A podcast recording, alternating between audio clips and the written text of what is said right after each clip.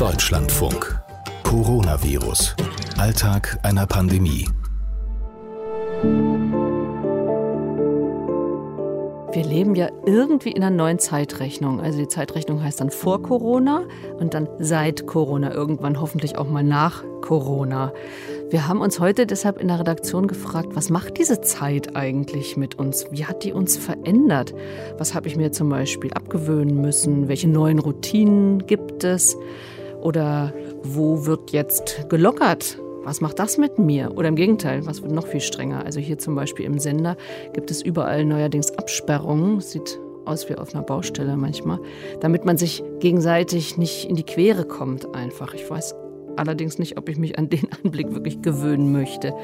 Veränderungen, darum geht es heute hier im Podcast. Ich bin Katrin Heise, hallo. Veränderungen bedeuten ja meist, da muss etwas neu organisiert werden. Und genau das, das treibt Markus Jogast um in seinem Seniorenhaus Rehnchen in Baden-Württemberg. Hallo, Frau Heise. Hallo. Wie geht's Ihnen? Ach, heute Morgen ist ein bisschen stressig. Was? Aber Sie können noch lachen. Äh, das Lachen vergeht mir ganz selten. Ne?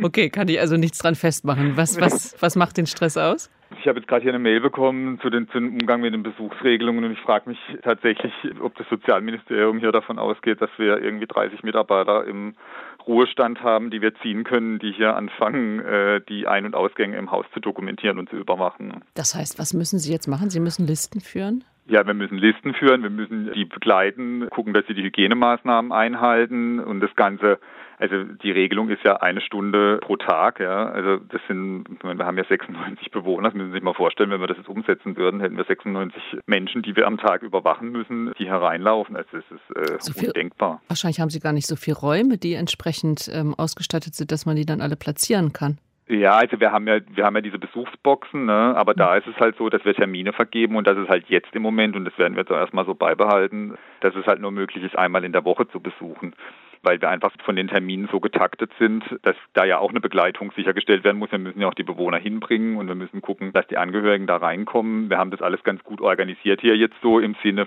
von, dass wir einfach sagen, wir führen eine Abwägung durch zwischen Aufhebung der Isolation und Schutz der Bewohner. Aber ich muss wirklich sagen, ich bin total schockiert, was für eine Annahme da ist, über welche Personalressourcen wir in der Pflege verfügen. Sind Sie eigentlich auch von der Regelung fürs vergangene Wochenende ähm, etwas überfallen worden oder gelten bei Ihnen schon Besuchsmöglichkeiten? Galten die auch schon am Wochenende? Wir haben, wir haben ja schon eine Woche vorher unsere Besuchsbox in Betrieb genommen. Mhm. Und wir haben dann diese Meldung bekommen und haben dann hier entschieden, okay, wir werden jetzt mit diesen Besuchsboxen in der Regelung, wie wir es haben, weitermachen weil es für uns unvorstellbar war, das jetzt in dieser kurzen Zeit umzusetzen. Und ich habe auch von vielen Kollegen gehört, also gerade Nordrhein-Westfalen, da ist es ja ganz kurzfristig passiert, die total geschockt waren. Ja, das war sicherlich eine politische Entscheidung, die irgendwie überhaupt nicht durchdacht war. Ja, also äh, wir müssen ja auch abwägen. Quasi, wenn ich jetzt eine Person abstelle, die jetzt für diese Besuche zuständig ist, fällt die ja irgendwo weg. Also die kann ja irgendwas anderes nicht machen. Und das ist natürlich auch eine Abwägung, die stattfinden muss. Und für uns ist die Abwägung immer unter dem Aspekt passiert, dass wir gesagt haben, wir wollen das Leben in den Hausgemeinschaften bei uns möglichst normal weiterlaufen lassen, weil das das Alltagsleben für die Menschen ist und wollen einfach versuchen, dass wir das schützen können, dass ja. es auch normal weiterlaufen kann.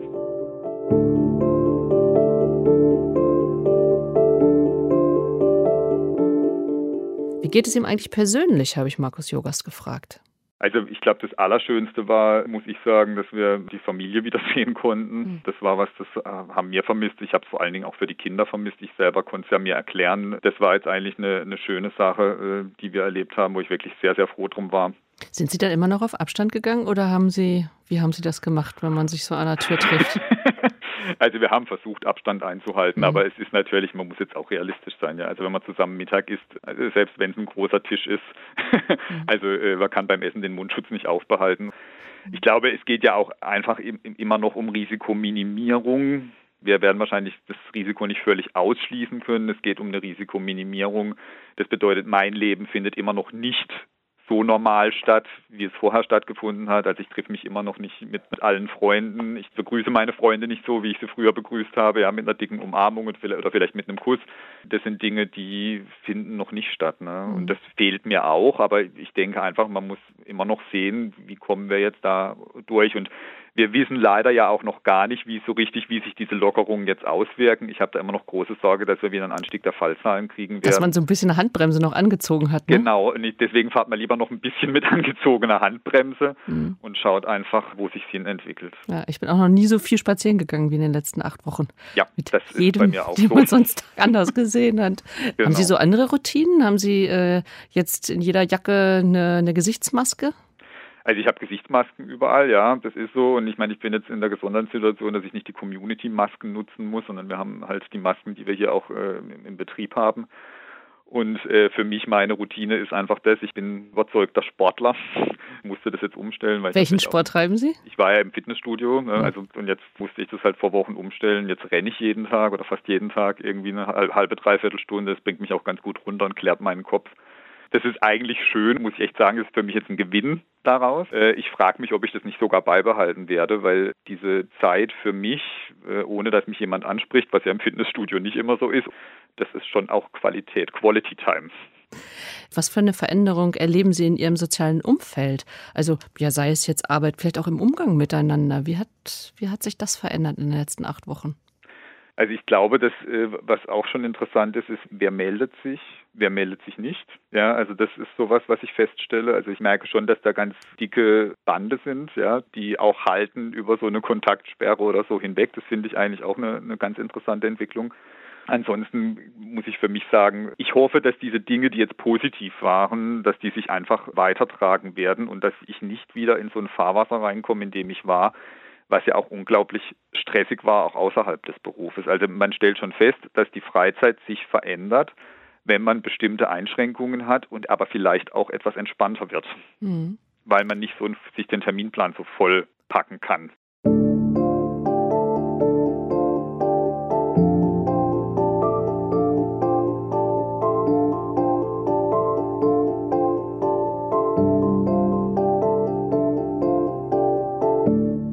Ich weiß genau, wovon Markus Yogas da spricht. Ich bekomme auch viel mehr Schlaf in den letzten Wochen zum Beispiel.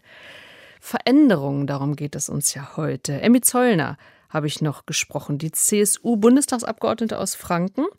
Und da hatte ich so eine Vermutung, nämlich, dass die veränderte Kinderbetreuung sie doch sehr erleichtert. Natürlich, weil es war die Hauptbelastung für alle arbeitenden Mütter und Väter. Wie bekomme ich das mit der Kinderbetreuung hin? Und es ist auch noch nicht insgesamt gelöst. Natürlich, ich habe es ja selbst erlebt, ja, wenn ich Videokonferenzen hatte, dann war natürlich ähm, der Fernsehen eine Option. Das kann man mal kurz machen, aber auf Dauer mhm. ist es absolut unzureichend. Und da ist es jetzt wichtig, dass einfach wieder eine sinnvolle äh, Beschäftigung der Kinder auch möglich ist. Ähm, weil was wir natürlich vermeiden wollen, ist, dass wir halt äh, aufgrund von Corona-Fällen dann zu einer Schließung kommen. Ja, ähm, natürlich. Das hatten Kindergärten auch, die Krippen, die Schulen versuchen Hygienekonzepte umzusetzen, tun dies auch. Und zum Beispiel bei mir ist es so, dass ich den Kindergarten nicht mehr in der Gruppe betrete, sondern mein Kind im Vorraum sozusagen der Erzieherin übergebe und dass auch alle Eltern mit äh, Schutzmaske nur noch ähm, die Tagesstätte eben äh, betreten. Und das sind eben Hygienemaßnahmen als Beispiel neben viele anderen, die da mhm. auch getroffen werden und die auch von den Erziehern viel abverlangt. Mhm. Wenn Sie sich so beobachten, hat sich Ihr Verhalten verändert in den letzten Wochen? Ähm, natürlich, äh, die, die, Distanz, die man ähm, wahrt und man bewusst eben auch wahrnimmt, dass man schaut, dass man jemandem nicht zu nahe kommt, das hat sich verändert. Aber es klappt auch nicht immer. Es ist immer wieder ein ähm, sich bewusst machen, in welcher Situation man ist und achtsam sein. Hm. Und dann entschuldigt man sich so umständlich, oder? Oh, jetzt hätte ich dir fast die Hand gegeben. Ja, aber es ist eigentlich immer auch ganz, ganz nett. Ich sage dann immer, fühl dich umarmt. Und dann ähm, hat man, ja genau, hat man gleich wieder die Verbindung da. Aber es ist ähm, schon, ja, es, es ist eine Umstellung und die ist noch nicht in Fleisch und Blut übergegangen. Mhm. Ja, und andererseits, vielleicht gibt es ja auch die eine oder andere Verhaltensweise, die man, auch wenn es gar nicht mehr notwendig ist, beibehält. Was denken Sie da? Was wird bei Ihnen bleiben? Ich glaube schon, dass die ähm, bei mir in der, im Nachbarort eine Gastronomie da wirklich wunderbare Bräten gekocht hat und da ist man dann mit dem eigenen Geschirr sozusagen hingegangen, hat seine Boxen, seine Aufbewahrungsboxen mitgebracht und es wurde dann befüllt und das war schon was ganz Schönes, dann daheim da wirklich so, so leckeres Essen dann auch genießen zu können. Also sowas würde ich mir wahrscheinlich nochmal bewahren für, für die nächsten Jahre und auch ab und zu mal abholen.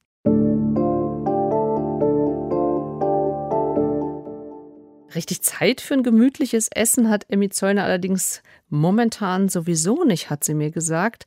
Kurz nach den bayerischen Kommunalwahlen gibt es doch viel zu tun. Also bei uns sind natürlich jetzt die ganzen konstituierenden Sitzungen in den mhm. Gemeinderäten, Stadträten, Kreisräten. Alles per ähm, Video? Nein, die konstituierenden Sitzungen in Turnhallen ähm, genau mit Abstand und auch Maskenpflicht. Und ähm, man hat sich dann nach langer Zeit jetzt mal wieder live gesehen und deswegen war das natürlich auch was Schönes, mal wieder die Kollegen zu sehen. Und das hat natürlich auch ganz viele Gespräche mit sich gebracht. Und jetzt sind aber auch alle froh, dass das abgeschlossen ist und man richtig in die Arbeit einsteigen kann für die nächsten sechs Jahre. Mhm. Sie schildern, dass äh, alle gehen noch so vorsichtig miteinander um. Ist es tatsächlich so oder fangen die alten Kämpfe gleich wieder an? Auf kommunaler Ebene beispielsweise, da ist man natürlich sich näher, auch in den Parteien ist man sich näher und in der Regel ist es auch so. Also man hat natürlich vereinzelt noch den ein oder anderen persönlichen Twist aus dem Kommunalwahlkampf. Das hat man gemerkt, hat man ausgetragen. Aber in der Regel war es eben so, und da haben sich eigentlich fast alle dran gehalten, dass man gesagt hat, also jetzt in der schwierigen Zeit akzeptiert man oder respektiert man auch die, diesen Mehraufwand, den beispielsweise eine Verwaltung, ein Landratsamt auch hat und ähm, hat da auch jetzt keine Schafmacher irgendwie in die Welt gesetzt. Hm. Das ist ja eigentlich auch ganz schön, wenn man das vielleicht beibehalten würde, oder? Ja, das, das wäre sehr schön. Äh, genau, also wir, genau, träumen ist erlaubt.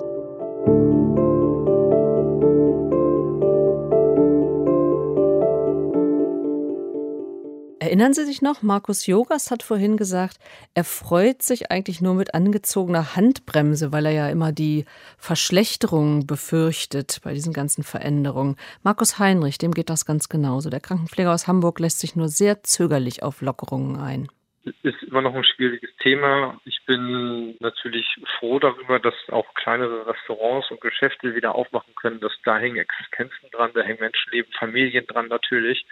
Mir persönlich hätte es noch einen Monat länger dauern können. Wir unterstützen hier ein paar kleinere Restaurants, indem wir das Essen to go eben halt immer holen kaufen Gutscheine von den Restaurants, wo wir oft hingehen, um die eben halt auch zu unterstützen. Mhm. Was mir dabei jetzt nur leider ähm, aufgefallen ist, dass alles natürlich sehr viel Müll produziert, was ich momentan in den Straßen sehe, was natürlich auch zu Hause anfällt. Wir versuchen das dann auch schon, dass man mit eigenen Boxen, was natürlich nicht hygienisch leider immer geht, das Essen abzuholen, dass es weniger Müll ist, weil mir ist der Umweltfaktor immer sehr wichtig. Äh, was beobachten Sie eigentlich so, wenn wir so bei Veränderungen sind? Wo sagen Sie, die Leute sind gereizter geworden oder sagen Sie, die Leute gehen eigentlich vorsichtiger miteinander um? Hm, teils, teils. Also es ist natürlich eine angespannte Lage, natürlich für alle. Was ich aber jetzt halt so in den ersten Wochen gesehen habe, ist, dass gerade mehr auf den Abstand geachtet wurde, dass da auch die Stimmen mal lauter wurden, wenn das nicht eingehalten wurde, was ich so beim Einkauf mal mitbekommen habe, was ich durch die Maskenpflicht so ein bisschen nach hinten verlagert hat. Also vielleicht habe ich das jetzt nur bei mir so beobachtet, aber die Leute gehen jetzt ein bisschen lapidarer mit diesen Maßnahmen um. Der Abstand wird nicht eingehalten, die Leute stehen nebeneinander, es ist eine größere Versammlung unterwegs, die Leute haben jetzt ihren Mundschutz auf und es ist, wie es zu den schon gesagt hat, also eine Pseudosicherheit hat sich leider eingeschlichen. Deswegen ich glaube, einige versuchen dann auch so ein bisschen ihre Grenzen auszuloten und ich bin kein Moralapostel, um Himmels Willen. Ich habe aber leider doch einmal jemanden angesprochen, ähm, der seinen Mund-Nasenschutz halt nur als Mundschutz, Lippenschutz benutzt hat und nur höflich gefragt hat, ob er das denn ganz aufsetzen kann, weil das beim Einkaufen war. Und der sagte, weil er von der Security war, nein, das braucht er nicht. Und dann war das Thema schon für mich durch. Mhm. Die Leute sind sich halt der Gefahr nicht bewusst. Ich glaube, das ist, es geht mittlerweile ja auch schon zu lange. Die Leute sind natürlich auch genervt. Aber ich sehe das halt leider so, dass viele den Mund-Nasenschutz halt nicht richtig benutzen oder halt auch gar nicht oder dann halt nur, dass die Nase dann komplett frei ist, dann wird genießt, dann wird sich ins Gesicht gefasst. Ich sehe auch vermehrt Menschen, die diese Face Shields haben, diese Plastikschilde. Natürlich ist nach unten rum alles frei. Also das ist ein großes Problem momentan, finde ich. Auf hm. was, Herr Heinrich, freuen Sie sich am meisten, wenn es mal wieder geht? Ich würde mich auf jeden Fall wieder auf das Reisen freuen. Also nicht jetzt auf Hotels, sondern wir haben uns letztes Jahr einen neuen Camper gekauft. Der möchte natürlich auch bewegt werden. Und deswegen würde ich schon gerne wieder an den Strand nach, St. Peter-Ording auf jeden Fall gerne fahren. Corona-angepasste Urlaubspläne also von Markus Heinrich. Ich mache ja ehrlich gesagt überhaupt keine Pläne mehr. Ich versuche spontan zu werden. Das lerne ich von Corona. Das war Folge 34 unseres Podcasts Coronavirus, Alltag einer Pandemie. Alle Folgen gibt es bei Spotify oder bei iTunes oder in unserer kostenlosen App der DLF Audiothek.